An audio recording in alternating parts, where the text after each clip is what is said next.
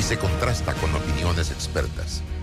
Investigar la verdad objetiva de un hecho necesita credibilidad y total libertad.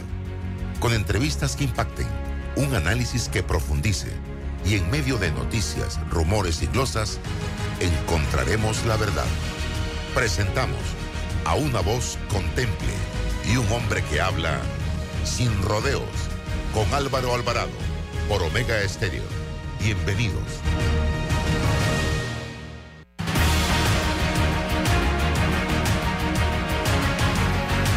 Por la cadena nacional simultánea Omega Estéreo. Muy buenos días. Recuerde que usted nos puede escuchar en dos frecuencias a nivel nacional, 107.3, 107.5 de costa a costa y frontera a frontera. También en la página web www.omegastereo.com, canal 856 para las personas que tienen el sistema de cable de Tigo en la app de Omega Stereo. Y este programa se transmite en todas las redes sociales de Álvaro Alvarado C y Álvaro Alvarado Noticias. Una vez termina el programa, queda colgado en todas las redes de Álvaro Alvarado y en los podcasts.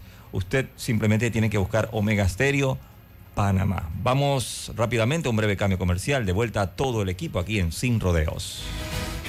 ¿Se imagina si todas fuéramos iguales?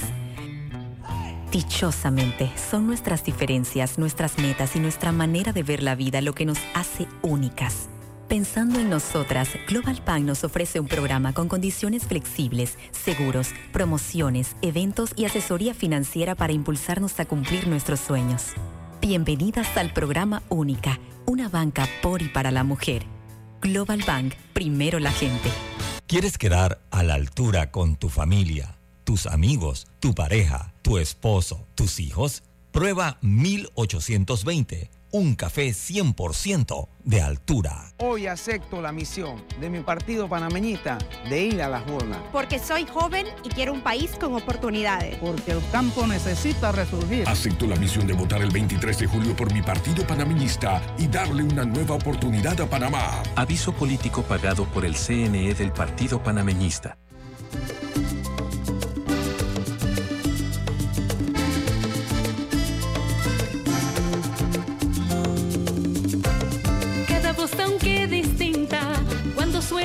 Patria, así se refuerza la democracia.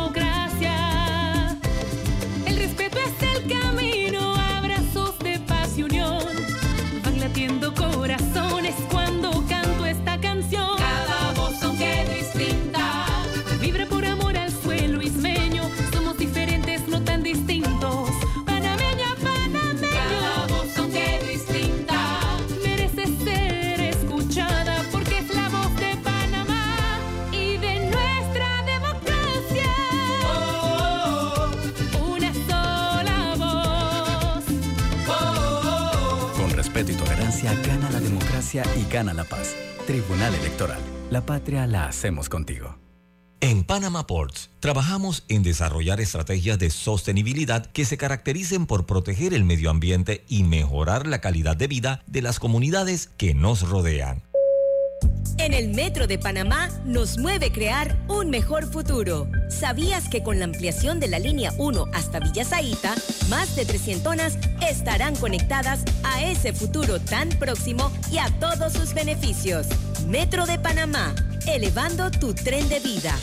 Amigos de Cambio Democrático, participa este 9 de julio en la gran fiesta electoral, nuestras elecciones primarias. Estaremos escogiendo los cargos a presidente, diputados, alcaldes y representantes. Acompáñanos desde las 7 de la mañana a 4 de la tarde. Tendremos más de 700 centros de votación. Verifícate en cambiodemocrático.org.pa, diagonal verifícate CD y sabrás tu centro de votación y número de mesa. Somos la fuerza que mueve el cambio. Aviso político pagado por el partido Cambio Democrático. Bueno, me voy a comer con una estrella. Mm. Espérate, ¿y tu esposa sabe? Claro, ella sabe que la estrella del sabor es American Star. Y por eso en la casa comemos delicioso.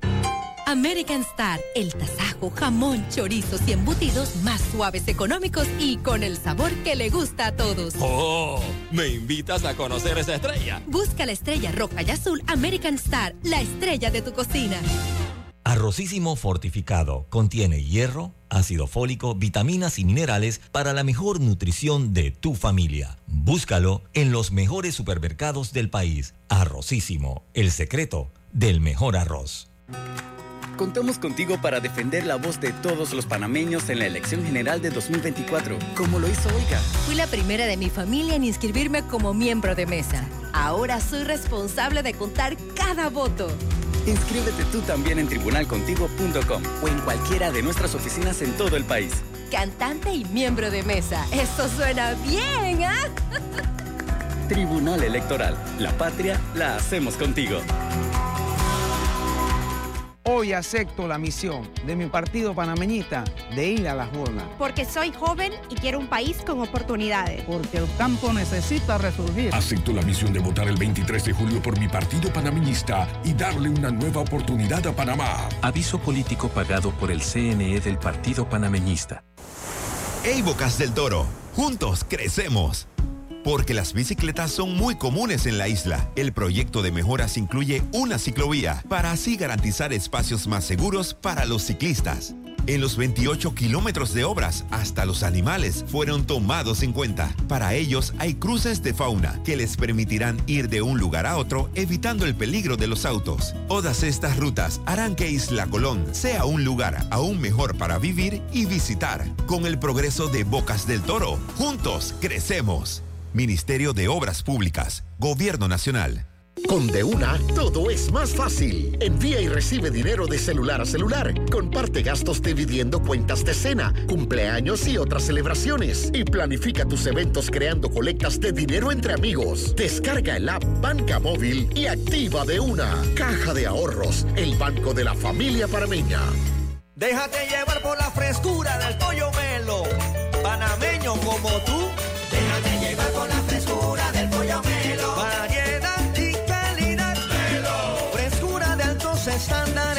Estándares. la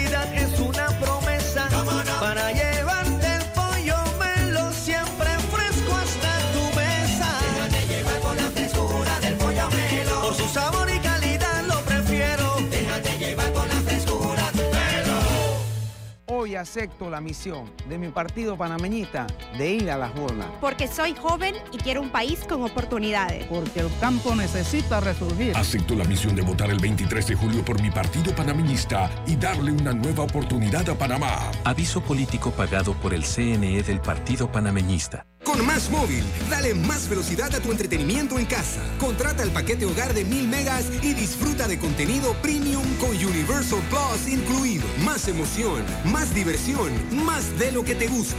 Solicítalo hoy en cualquiera de nuestras tiendas Más Móvil. Para más información, másmóvilpanamá.com. Conectamos con una sonrisa, con un adiós, un hasta pronto y un sentido de aventura. Ahora, nuestra conexión al mundo crece con la estación aeropuerto del Metro de Panamá. Todas las líneas nos llevan al mundo. La estación aeropuerto nos une más. Metro de Panamá, elevando tu tren de vida.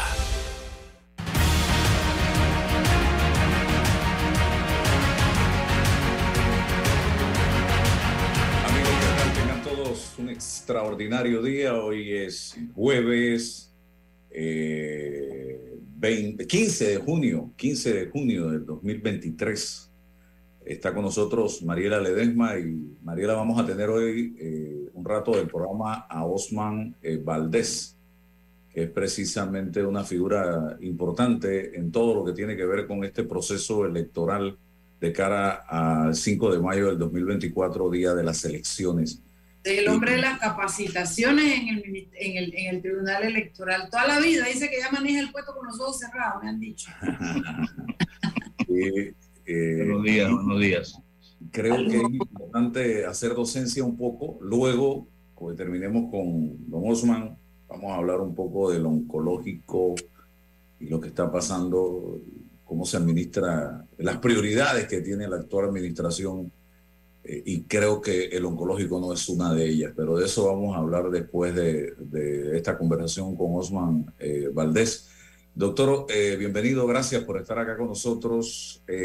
Hablemos del TER. Se habla mucho del TER, pero ¿qué es realmente el TER y cómo funciona y qué dejó atrás el TER, porque antes se hablaba de eh, telegrama, de llamada telefónica, de fax, pero el TER ha venido a revolucionar todo esto. Bienvenido. Sí, eh, buenos días Álvaro, Mariela, buenos días a todos. Eh, bueno, realmente el TER, las siglas de transmisión extraoficial de resultados, todo un sistema que está detrás de esa, esa frase del sistema de transmisión y, que lleva en, en, poner en conocimiento del público, del electorado, que una vez ha ejercido el, derecho al voto que tienen, pues esperan tener eh, y saber, conocer lo más rápido posible eh, quiénes, quiénes han sido los ganadores en el evento que se trate. Es un sistema que se ha desarrollado desde hace muchos años, se ha ido perfeccionando, tal como dices tú en la introducción, de pasar de llamar por radio, por teléfono, de traer los papeles, de transmitir por fax, pues ahora tener eh, la tecnología eh, con las mejoras que ha tenido las comunicaciones, las, los, equipos, el desarrollo de los equipos de, eh, celulares, móviles, pues ahora tenemos la posibilidad de utilizar un sistema para transmitir desde el mismo centro de votación. ¿Cómo básicamente, en celular, en una tableta que, usamos usamos básicamente el 75% de la data que transmitimos es transmitida de una tablet. En este en esta ocasión una tablet. Hasta el 19 usábamos celulares. Era un poco complejo eh, eh, tabular datos en un celular es muy difícil. Y bueno, esto lo hacen muchachos muy jóvenes, ¿verdad? Que, la, que tienen esa habilidad para eh, manejar estos equipos. Ahora hemos eh, adquirido eh, tablets eh, para que sea más facilitar la tarea de captación de resultados. Usamos celulares también, pero para otro, otro sistema. El, sistema de transmisión de resultados TER se compone, hay dos aspectos componentes. El sistema que nosotros llamamos TER móvil, que se utiliza un aparato, la tablet, como les indiqué, para captar los datos y transmitirlos de inmediato al sistema. Y luego también tenemos lo que conocemos como TER Web, que es eh, sistema que está definido a través de una, la plataforma web, pero recibe los datos a través de una llamada telefónica desde el lugar, desde el centro. No hay buena cobertura para data, entonces se hace una llamada telefónica a un, un centro de captación de datos donde un funcionario los capta y los introduce al sistema. Esa combinación de esos dos sistemas pues nos da alrededor de un 90, 90 y pico por ciento de cobertura. Voy con Mariela, pero ¿y en cada mesa hay una tablet y esa tablet toma foto del el acta que se eh, registra en cada mesa o mm, se meten los datos? ¿Cómo es? Se meten los datos, eh, eh, se meten los datos. nosotros transmitimos data. Cuando se hace el acta es un proceso, los secretarios de mesa al momento ya de concluir el escrutinio antes de concluir el acta, eh, toman los datos y los, ya concluido el escrutinio, los pasan a lo que nosotros llamamos documento TER, que es una hoja que es un resumen del acta, donde ellos transcriben la data que tuvieron del escrutinio, la firma el secretario, la revisa y firma el presidente de la mesa, y también la pueden firmar, revisar y firmar los, los representantes de los partidos o candidatos que estén en esa mesa de votación. No, no necesariamente en todas las mesas eh, hay una tablet. Eh, trabajamos con una tablet hasta para cuatro mesas. O sea, un, funcionario puede elaborar. Obviamente en los centros pequeños con dos mesas hay una para las dos mesas y hay centros que tienen buena cobertura con una mesa y una tablet. Esos son los primeros que transmiten, ¿verdad? Son centros pequeños. Eh, ese es básicamente el sistema. Luego que el sistema, que la data es transmitida, el funcionario con el mismo equipo eh, le toma una imagen al documento TER. Y ese, esa imagen viaja también a un repositorio que nosotros denominamos visor de acta y TER y que estamos terminando de desarrollar para usar en elecciones generales. Lo estamos usando en las primarias para darle la información de imágenes a todos los eh, las comisiones electorales de los partidos políticos, ya lo hicimos con el PRD. Luego que terminan el acta, eh, también el funcionario que, que ha transmitido el TER debe tomarle una imagen al acta y también esa imagen va a viajar.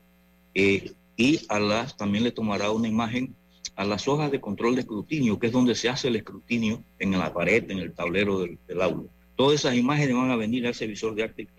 Estamos eh, puliendo el sistema, definiendo que las imágenes se vean bien, porque en el 2024 la intención, la, la, la preparación del Tribunal Electoral Incentiva es darle al público acceso a ver todas esas imágenes para transparentar totalmente el, el sistema.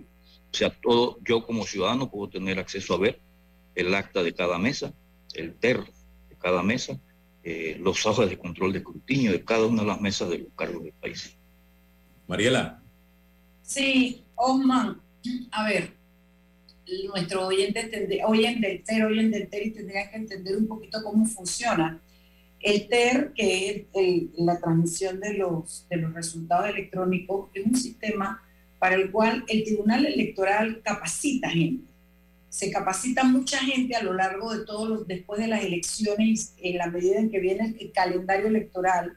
Y estos muchachos responden a los intereses del Tribunal Electoral y son los únicos autorizados para utilizar ya sea el celular o como dijo Osman, las tablets. Entonces es importante saber que eso es lo que por eso dicen que es en vivo, que es en directo, porque inmediatamente que termina el conteo en una mesa y están firmadas las actas, viene el funcionario del Tribunal Electoral, toma los datos, los tabula con una foto, no los tabula realmente, toma una foto, llena lo que tienen que llenar en la tablet y esa información vuela para el Tribunal Electoral que inmediatamente lo contabiliza y eso hace que sea muy rápido. Yo no sé si ustedes recuerdan, primero, el TER es un, un servicio que da el Tribunal Electoral, pero que pagan los partidos políticos.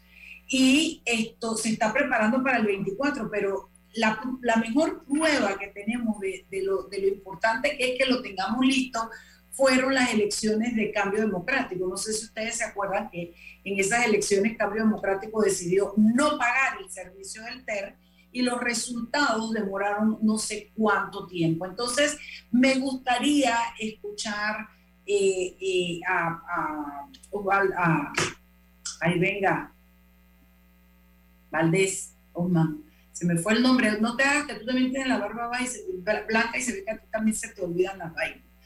Eh, se le, se le, que es importante escuchar a Osman, pues toda esa capacitación que se da, toda la inversión que hace el tribunal, no solo en las tablets, sino en la capacitación, en la movilización, en, todo esto y si estamos preparados para el 24 con este TER, se va a ser obligatorio de todos los eh, eh, partidos políticos pagar el servicio o si quedará alguno excluido. Háblanos un poquito por allí, Juan Porfis.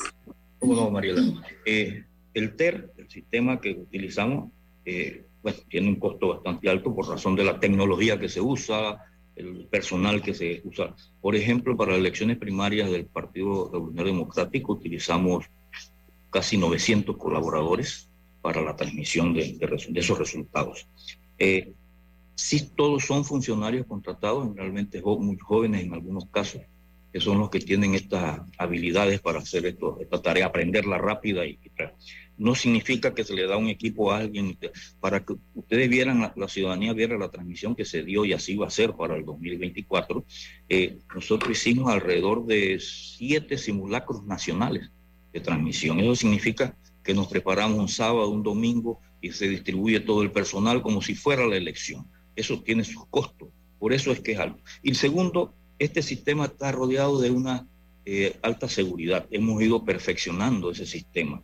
Por ejemplo, antes eh, el sistema eh, para poder accesar las tablets, por ejemplo, o los celulares que usaban antes tenían que usar un doble, unas dobles validaciones de claves, para tres claves, que eran los tres anillos de seguridad. Ahora la validación en las tablets, y así lo permite, es biométrica. El funcionario que está capacitado para esto se tiene que validar biométricamente para usar la tablet. Hay un tablero de control nacional donde están registradas todos esos los emails de cada una de las tablets y, no puede acceder a ella más nadie que el funcionario autorizado para transmitir. Y después hay unos controles, por ejemplo, el documento TER eh, tiene un QR que identifica desde la tablet inmediatamente que es la, es, la, es la, la, mesa que corresponde, trae la data de los electores, la ubicación, todo eso lo trae inmediatamente el QR a la tablet y el funcionario no tiene que captar e introducir la data que le da el documento. Entonces hemos facilitado mucho la tarea y la hemos hecho un poco más rápida. También es importante destacar que nosotros, eh, en la institución no filtra la entrada de los TER. Los TER entran tal como son llenados y enviados por el funcionario. Por eso ustedes ven que generalmente, y así pasó, la mesa que primero entró el domingo pasado fue una mesa en la provincia de Los Santos, una mesa con... San Miguel.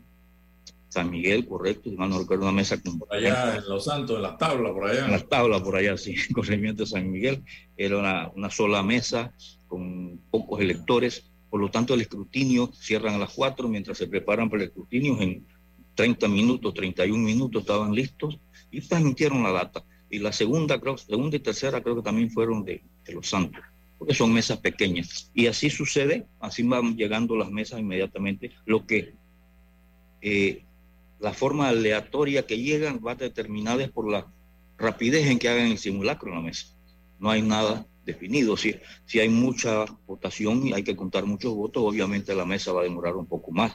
Dependerá también de la habilidad y preparación que tengan los miembros de mesa para hacer el escrutinio y poder transmitir la data. Usman, yo, yo vi el domingo y tuve la oportunidad esta semana de conversar con él unos tweet, un tuit de Leandro Ávila, donde denunciaba mesas preñadas eh, con más votos de los que la mesa tenía contemplado y sin firma las papeletas. Adicional, he estado viendo en redes sociales algunas, no sé si son actas, donde aparecen no más votos que votantes, porque tengo entendido que en circuitos plurinominales la gente puede votar por varios. Correcto. No, más votantes que personas habilitadas para votar. Vi una de 44 mil habilitados que tenía 50 y pico mil votantes eh, en el acta. Esto puede pasar de que se esté dando esta situación y yo, yo tengo miedo porque yo recuerdo, no, es, no soy de la época, en esa época yo no votaba, pero me cuentan mis padres y, y mis amigos de más edad que aquí agarraban las urnas y se las llevaban para la casa y aparecían por la mañana eh, con, con, el resultado. Y todos nos acordamos lo que pasó aquí eh, cuando la elección última, siendo Noriega el, general, el, dueño de este país. Entonces los temores existen de que pudiéramos estar eh, a través de terceras personas y que el tribunal no se esté dando cuenta haciendo trampa. Bueno, Álvaro, la verdad que yo tampoco recuerdo eso, esas votaciones. E igual que tú tengo referencias, ¿verdad? De, de, de personas que vivieron ese tema. Ahora El los dos sistema, son unos y cuento. Ahora los dos son unos chiquillos. por favor, son, son referencias eh, de cuentos y de historias que nos han llegado a nuestro oído, ¿verdad? Pero sí, es- esas posibilidades existen y existían en los sistemas electorales. Eh, los sistemas electorales han ido perfeccionando. En nuestro caso, por ejemplo, el, el contar con un padrón eficiente, bueno, correcto, con foto, ha ido eliminando todas estas cuestiones. Segundo, eh, la formación y capacitación y selección del personal que trabaja en cada una de las mesas, eh, debidamente capacitado, responsable de hacer la tarea. Eh, esto se combina también, que es un factor importante en cualquier mesa de votación, los observadores, los representantes de los candidatos, los representantes de los partidos políticos. Ellos son, las, vamos a decirlo así, los, los auditores de lo que funciona en la mesa. Eh, ¿Cómo funciona el sistema? Si- Una urna no puede tener, el- no puede, no puede tener votos eh, depositados porque definitivamente se muestra al, al armar la- los montajes, todos son testigos que se ven, se sella se firma. Eh, luego se contabilizan. El sistema está definido para eso. ¿Qué nos pasó con la elección del, PRD? Y como ustedes están muy claros en eso, y Álvaro lo acaba de decir, en los circuitos preliminares debe haber y puede haber más votos que electores. Porque yo como elector tengo la, capa- la posibilidad de votar por más de una persona. Entonces hay que, tenemos que definir lo que son eh, votos y electores. Electores son los ciudadanos registrados en el padrón que tienen el derecho a votar, pero cuando él llega a votar en un circuito, por ejemplo, y ese caso que me plantea, el circuito eh, 86, que es el área de, Tocumen, antiguo 810, eh, ahí, ahí se eligían, se eligen, son cuatro, no tres, porque hay res- había unos reservados, se eligen tres eh, diputados. Eh, así que el ciudadano tiene derecho a votar hasta por tres personas, de los tres candidatos. Cada uno, puede, cada ciudadano, pero cada uno es libre de votar por uno, por dos o por tres. Con la comisión de elecciones de los partidos se decidió para poder mm, tener un balance de los votos válidos, blancos y nulos, de acuerdo a la cantidad posible de electores que hay ahí. Si yo tengo, así una cifra para hacerlo rápido, yo tengo eh, 200 electores en ese, en ese circuito, en X circuito plurinominal, y tengo para votar hasta tres por tres personas cada ciudadano, el máximo de votos que puedo tener ahí son 600, 200 por tres, ¿verdad? Y el mínimo puede ser menos de 200. Entonces hay un rango de votos entre 200 y 600. Para poder contabilizarlo, entonces se capacitó al personal para que cuando hiciera el escrutinio, si Álvaro iba y votaba, eh, tenía derecho a votar por tres, pero votaba por uno, dejaba sin seleccionar a dos, dos candidatos, él estaba votando válido uno y dos en blancos. Eh, Por eso, cuando sumo todo, me da más votos que electores. Sí, eso lo entiendo. Votos que electores. ¿ok? Lo otro es lo que Ahora- más electores era la que- manera como venía haciéndose. Ah, entonces, cuando, cua- ¿qué pasó? Que en este circuito, y si usted tú revisas, puedes acceder a la hoja web, ahí todavía están los resultados, revisa todos los circuitos plurinominales, eso se aplica nada más los circuitos plurinominales, este, solo nos pasó en el 8.6. ¿Qué pasó? Los colaboradores, los funcionarios que hicieron la tarea esta, pusieron en, el, en la casilla de, de, de electores los votos contados. ¿Qué? ¿Qué pasa? Mi participación es más del 100%. Lógico, matemáticamente me da, si yo tengo más votos contados siempre, en esto esas mesas tener siempre más votos contados que electores, es así. Pero si hago el cálculo con una base más alta, el porcentaje me va a dar arriba del 100%. Y ese, en ese circuito creo que hay, eh, de acuerdo a lo que vi, al final hay como 115, 118% de participación, lo cual no es correcto obviamente. Pero es por un- una mala ubicación de data.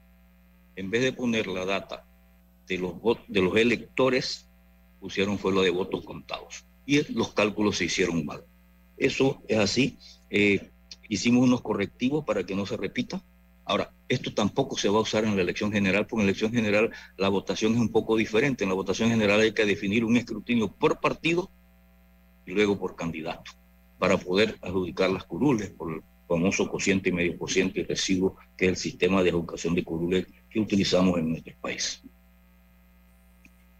Hay una palabra sucia, Mariela, que yo no quiero utilizar y es la palabra fraude. ¿Cómo hacemos?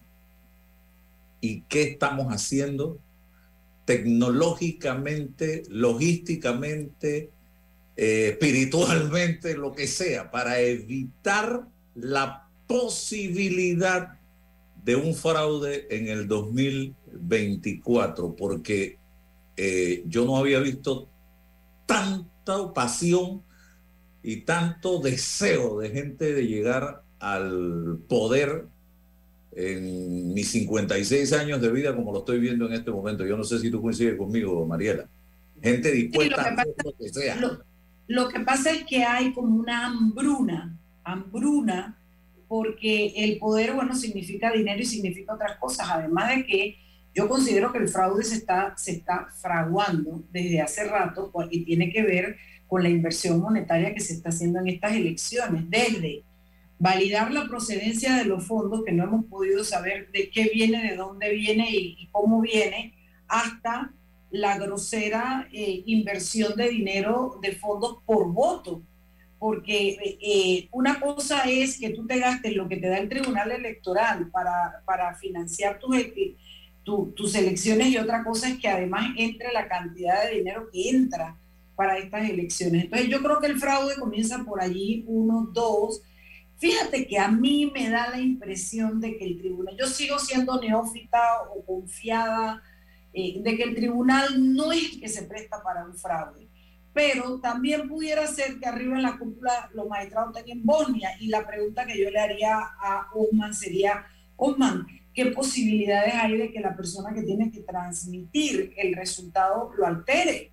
¿Qué, qué, cuántas personas intervienen en eso? Eso es lo que yo creo que es la didáctica que hay que hacer con la gente para que la gente pueda tener eh, certeza y tener confianza en el proceso que se va a poder eh, eh, malear de diferentes maneras, pero que no sea por el uso de tecnología, porque la verdad es que si hay algo que tiene Panamá es que ha sido un país que va a la punta de la tecnología en las elecciones. La participación nuestra es increíble, ha habido transparencia y claridad en nuestras elecciones y hay confianza en el Tribunal Electoral. Entonces, en vías de, mantener esa situación, yo preguntaría, hombre, aclárenos un poquito cuál es la certeza que tenemos, porque es un muchacho que tú le pagas X cantidad y que es el que tiene que tomar la foto y mandar la información. Es así, hay mayores controles.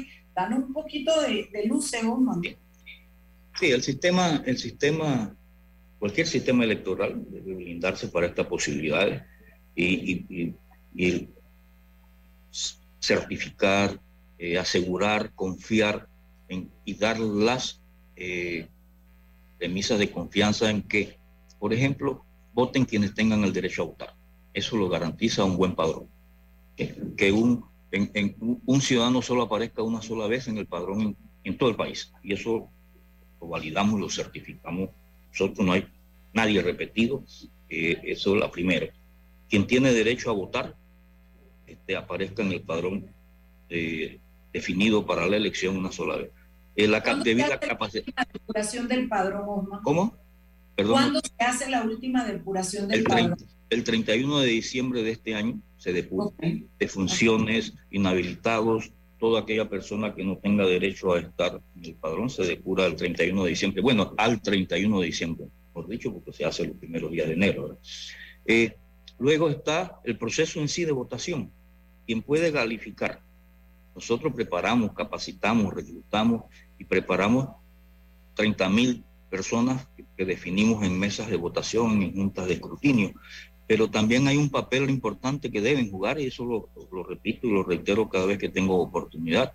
Para mí, los ciudadanos, el, el, individuo que está en la mesa de votación como testigo, como veedor, como observador de los diferentes candidatos, los diferentes partidos, que debe estar debidamente preparado para que juzgue y califique la tarea que hacen esos miembros de mesa, que lo haga bien, como debe ser, que las personas que tengan el derecho a votar son efectivamente los que tienen, están registrados en el padrón, que son los que tienen su documento de identidad. Entonces, ese es el proceso de votación y también deben generar confianza ellos eh, para mí ellos son los auditores eh, del proceso en sí hasta el escrutinio, porque son ellos también los que tienen que validar, escrutar, verificar que el presidente de la mesa cuando hace el escrutinio defina los votos como que debe ser. Estar preparados para pedir si el presidente, si no están seguros de los votos que está contando, el presidente tiene la obligación de repetir y mostrar el voto. Todos esos detalles deben ser dados eh, como fe bueno, entramos a la, transmisión de resultados. El funcionario que transmite eh, resultados, tecnológicamente hay todo un aparato de seguridad alrededor de ese equipo. Puede darse el error humano, pero el sistema, por ejemplo, si valida si la cantidad de votos válidos, blancos y nulos sumados da más o menos que la cantidad de electores que votaron, el sistema inmediatamente marca una inconsistencia. O si es menos, los votos por candidato no suman los votos válidos, no, no, son iguales, marca una inconsistencia inmediatamente. Permite que se transmita, pero donde llega a, acá al Tribunal Electoral hay un equipo para ver inconsistencia y a ver qué pasó. Y si es necesario volver a la mesa para que haga las correcciones por si acaso el acta eh, tiene la misma inconsistencia, o sea, o se corrija antes que llegue a la Junta de de inconsistencia. A veces pasa un voto más, un voto menos. Si hay, eh, por ejemplo, nosotros tenemos un sistema para ver si hay transposición de datos, porque puede haber transposición de datos. De ponerle cuatro a un candidato que está por allá arriba en el número uno y, y 14 al otro, eso puede darse, pero lo validamos y lo verificamos. ¿Qué hemos hecho, qué estamos haciendo para darle más confianza al ciudadano? Que la data que llegó de la mesa 500 tiene una imagen que él puede ver y validar que efectivamente ese, ese ciudadano, ese funcionario, transmitió lo que debió ser. Y más allá, le llegará también la imagen del acta para que pueda ver. El ciudadano tendrá acceso y los candidatos tendrán acceso y desde ya eh, deben estar montando sus estructuras para tener a alguien que vaya verificando. Es lo que yo haría como candidato, estar preparado para verificar y validar mesa por mesa que efectivamente el- los datos que transmitieron coincide con el acta que yo recibí. O sea, Osman, que el funcionario que va a transmitir el TER tiene que hacerlo en la mesa, en público, frente a todos los integrantes de la mesa. Y eso es lo que realmente da la tranquilidad de La que está haciendo lo correcto, ¿no? Para que la gente tenga claro Así mismo. y donde el ciudadano tiene que jugar su papel, ya sea porque defiende un partido político sí, o simplemente por amor a la democracia, por favor. Exactamente. Entonces eso es, hay, una serie de compromisos, de compromisos. Y luego cuando tú me hablas de, de, de- de ca- de calidad, nosotros tenemos y, y- y estamos aquí con ustedes, ustedes son parte de, la, de esta tarea, de este compromiso también de docencia ciudadana, de enseñarle al ciudadano lo que debe ser, de que eh, vayan a votar informado. El ciudadano tiene el derecho a votar por quien él quiera, eso es una, su libertad y su derecho. Pero pensamos que si queremos que el ciudadano por lo menos vaya a ejercer su derecho debidamente informado. Y estaremos en esa tarea, el Tribunal Electoral estará en esa tarea de eh, buscar los mecanismos de llegar al ciudadano con la mayor información posible de la oferta electoral, para que tome su decisión de una manera lo más correcta posible. Hay algo que me preocupa mucho en torno a este tema y es la cantidad de dinero que circula el día de las elecciones en la calle. El nada más el domingo yo recibí un montón de mensajes y hasta de videos de gente formando fila en casas eh, que iban a, buscar, se decía en las denuncias, lo que le habían prometido. Eh, gente en carros afuera de los centros de votación también recibí denuncias.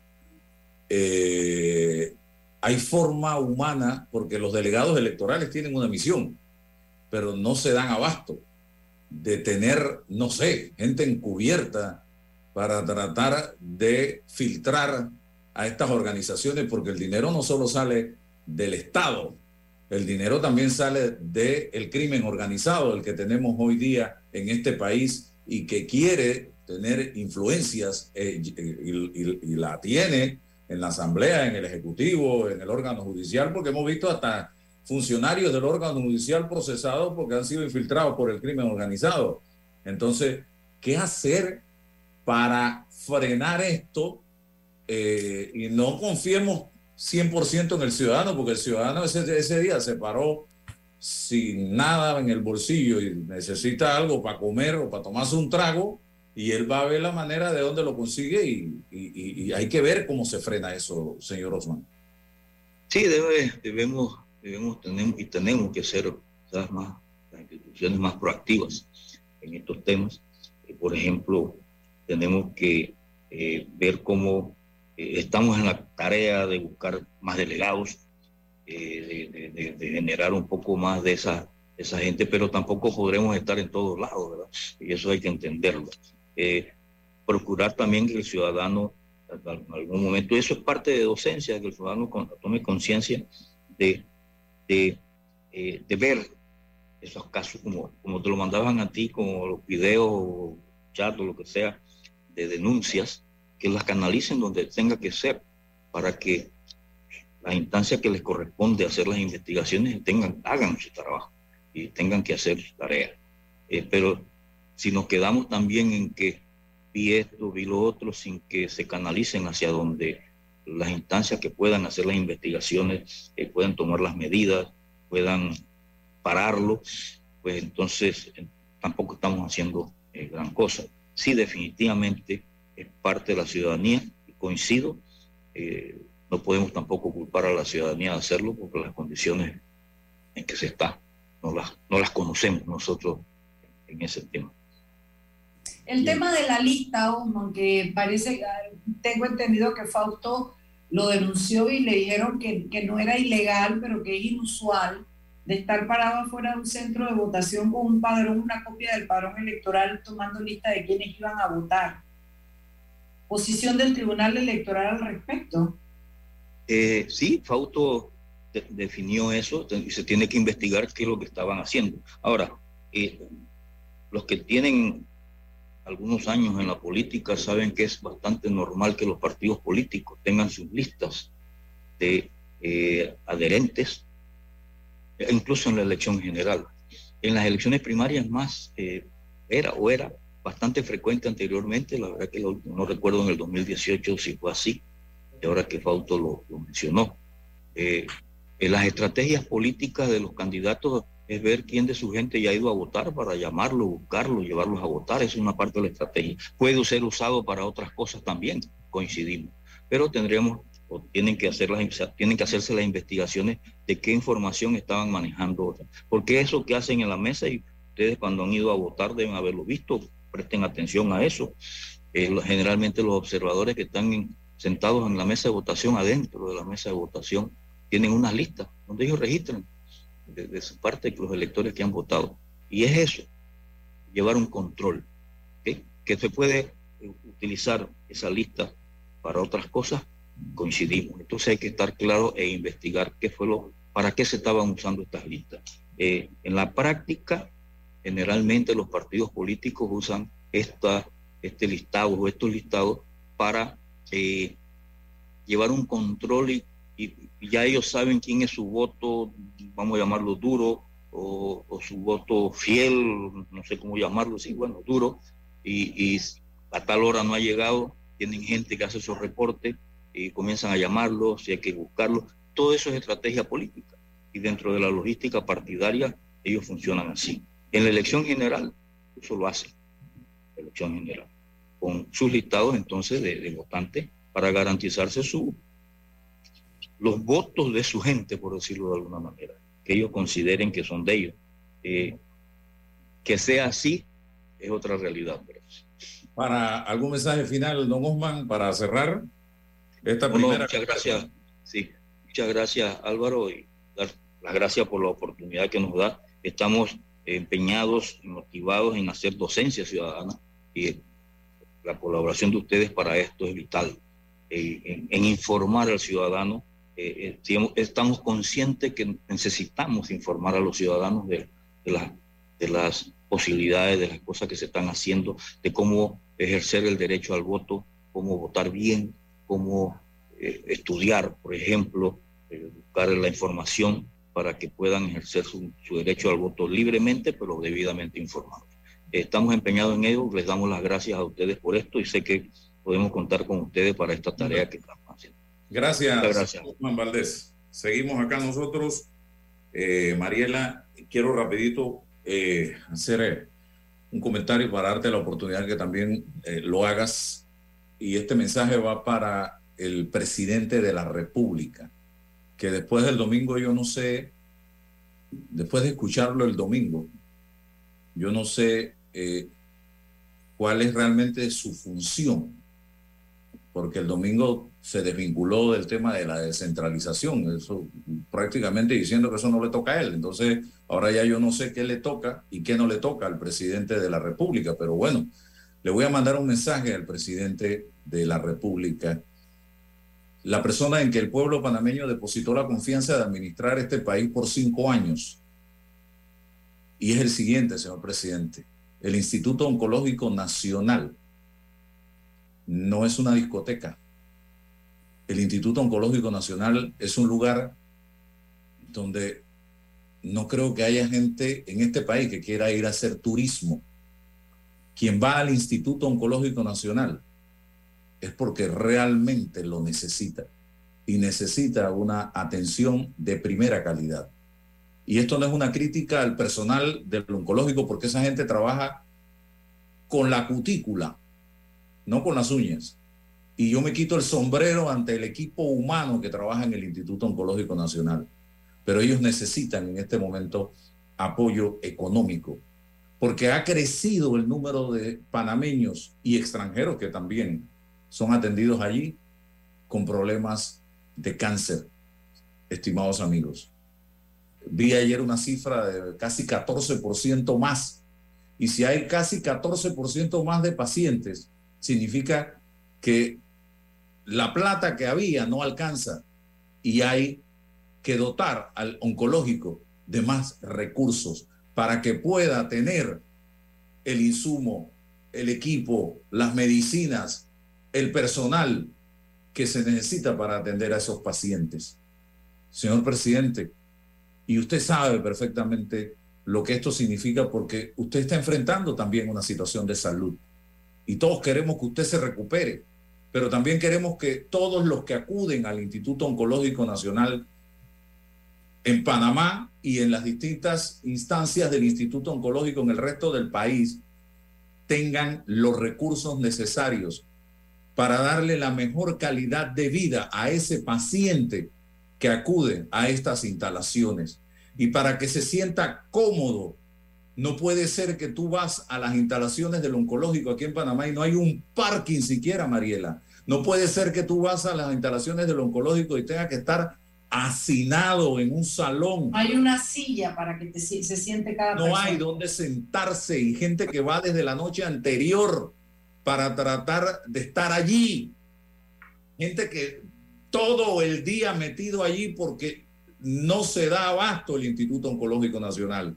Y nosotros le estamos negando al Instituto Oncológico Nacional 8.6 millones de dólares cuando le estamos restregando en la cara 202 millones de descentralización paralela de este país que nadie sabe dónde Carrizo han ido a parar cuando le estamos diciendo en la cara a los panameños muertos de la risa de que van a tener 25 millones de dólares en jamones en diciembre, a mí qué carrizo me importa un jamón cuando yo tengo a un familiar o yo o un amigo que está enfrentándose a un problema de esta naturaleza y no hay no hay medicamentos para atenderlo. Señor, por favor, hombre, prioricen.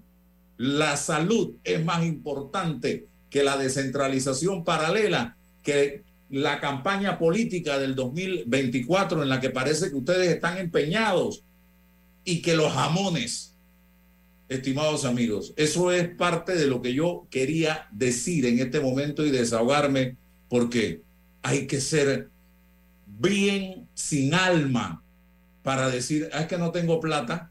¿Cómo vas a decir que no tienes plata? Y tienes plata para otras cosas, hasta para gastarte 3 millones de dólares en alumbrar una ciudad en diciembre, que ese dinero sale del municipio. Dirán, pero es plata de los panameños también. Eh, Mariela. Sí, es otro bolsillo del mismo pantalón. La plata de los panameños y es del país. Sí, fíjate, yo, yo recapitulando sobre lo que estás hablando, eh, yo digo, es doloroso, es lastimero, Veranito, contestar que él no tiene nada que ver, que él no se encarga de lo de la descentralización o de cualquier cosa que diga que él no se encarga porque él se autodenominó el primer obrero del país y es el hombre que tiene que estar no solo enterado de todo lo que está pasando, sino en capacidad de resolver o de dar respuesta a, a las necesidades del país. Entonces, yo no puedo creer que haya la posibilidad más mínima de que Nito Cortizo no sepa lo que está pasando con el oncológico. Yo lo que sí creo es que tiene la oportunidad de elegirse eh, eh, y, hacer algo bueno, y es decir, esto no puede ser. Recortemos 5 millones menos en jamones y déselo al, al oncológico.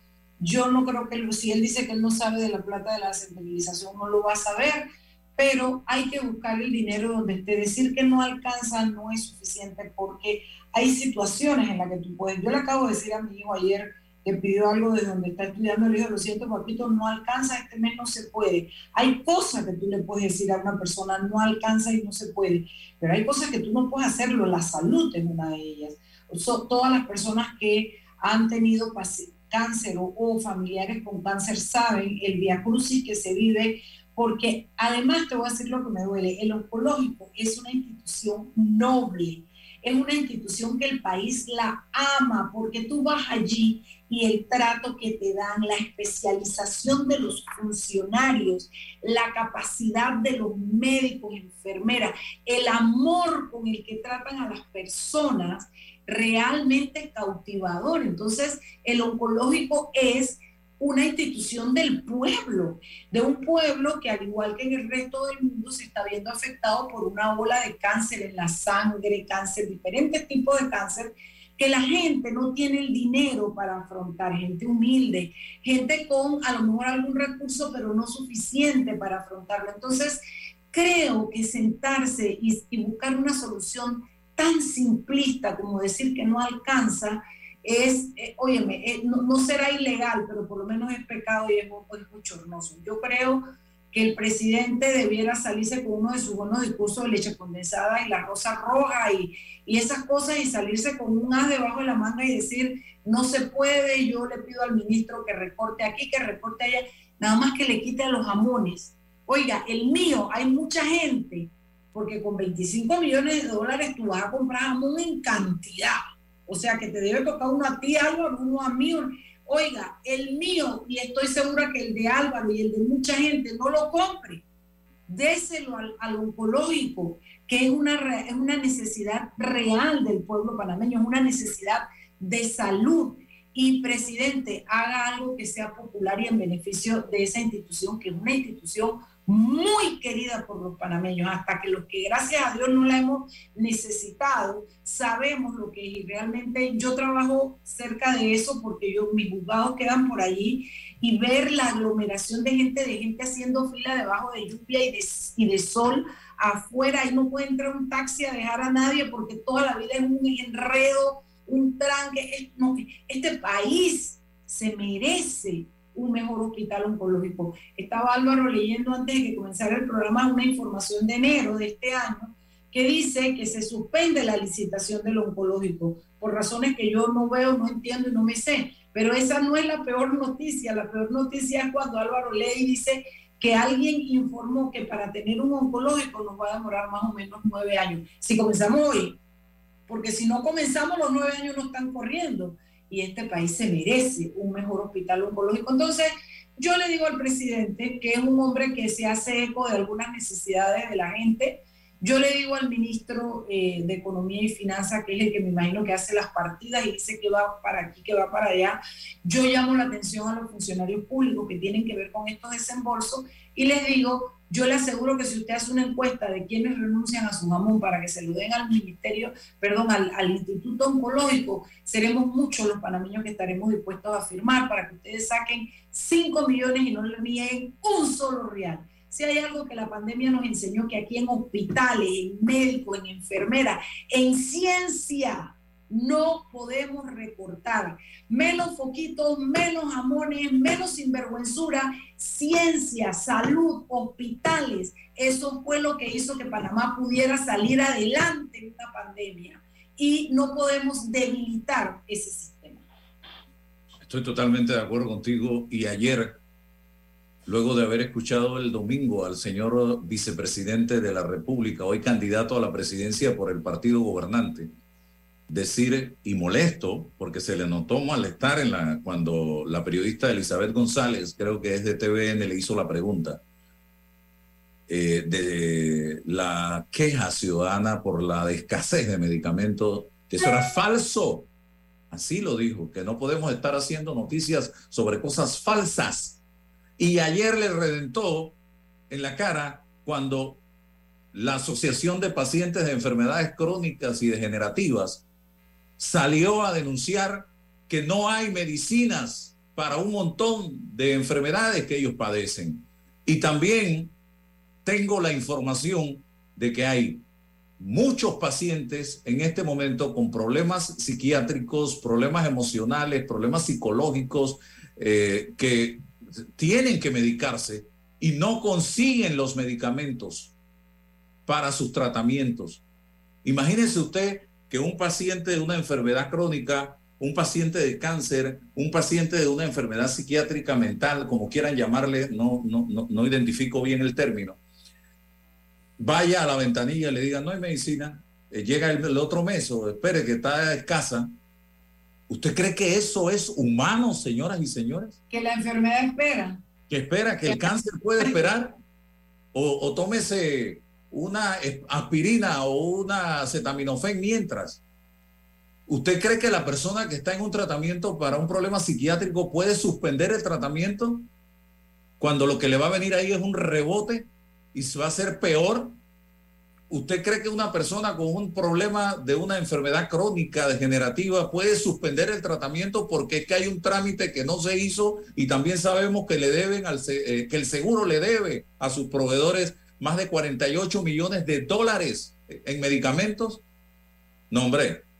¿Cuáles son las prioridades, señor Cortizo y señor Carrizo? ¿Las elecciones?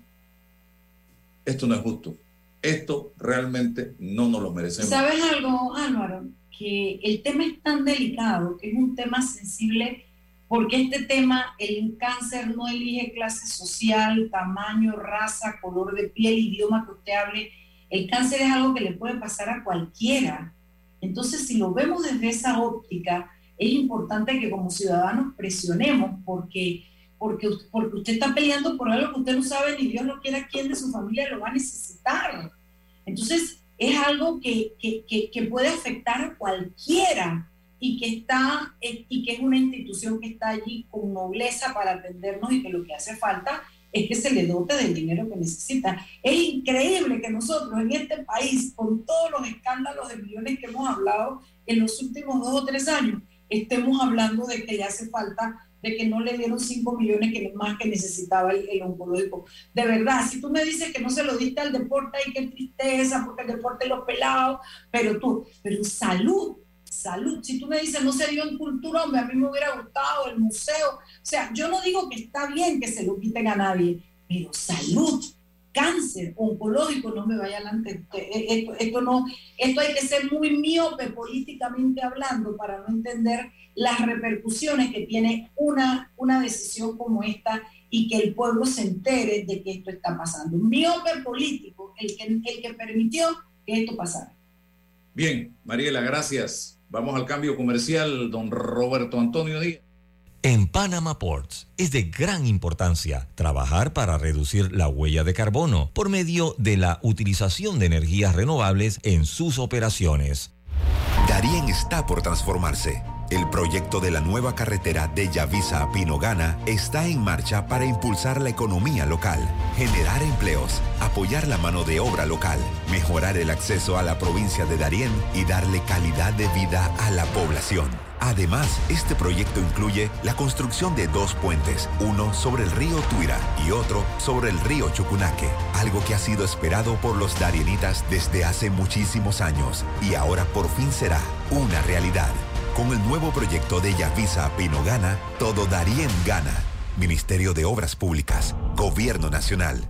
Hoy acepto la misión de mi partido panameñista de ir a las urnas. Porque soy joven y quiero un país con oportunidades. Porque el campo necesita resurgir. Acepto la misión de votar el 23 de julio por mi partido panameñista y darle una nueva oportunidad a Panamá. Aviso político pagado por el CNE del Partido Panameñista. La vida nos lleva a crecer. La familia se vuelve un familión. Las salidas se vuelven viajes a otra provincia. Y las entregas de tu emprendimiento se vuelven una empresa. Sea como sea que tu vida crezca, necesitas un auto de tu talla, como el Gilio Cabango, con espacio para siete pasajeros y mucha comodidad, donde quepan tus trips con lo top en tecnología y la seguridad que necesitas. Conduce el nuevo Gilio Cabango. Es momento de crecer, solo en Bahía Motors. Quiero pagar mis deudas. ¡Quiero viajar! Quiero remodelar mi cocina. Tú tienes el plan, nosotros el préstamo personal. Solicita el tuyo en nuestras sucursales y con el desembolso te regalamos 250 balboas en una cuenta de Navidad. Caja de Ahorros, el banco de la familia parameña. Promoción válida del 15 de mayo al 31 de agosto de 2023. Términos y condiciones en cajadeahorros.com.pa. Copartidarios, juntos volveremos a la asamblea por un Panamá mejor.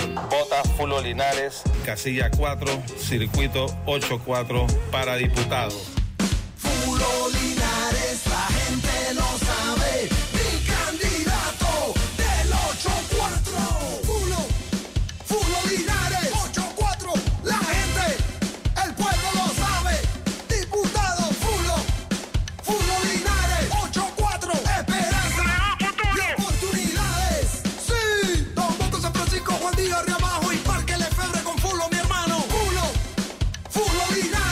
Propaganda electoral aprobada por el precandidato a diputado del circuito 8 a 4, Fulo Linares. Arrocísimo fortificado. Contiene hierro, ácido fólico, vitaminas y minerales para la mejor nutrición de tu familia. Búscalo en los mejores supermercados del país. Arrocísimo, el secreto del mejor arroz.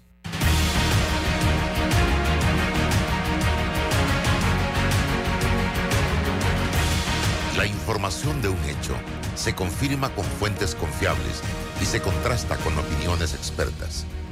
Investigar la verdad objetiva de un hecho necesita credibilidad y total libertad.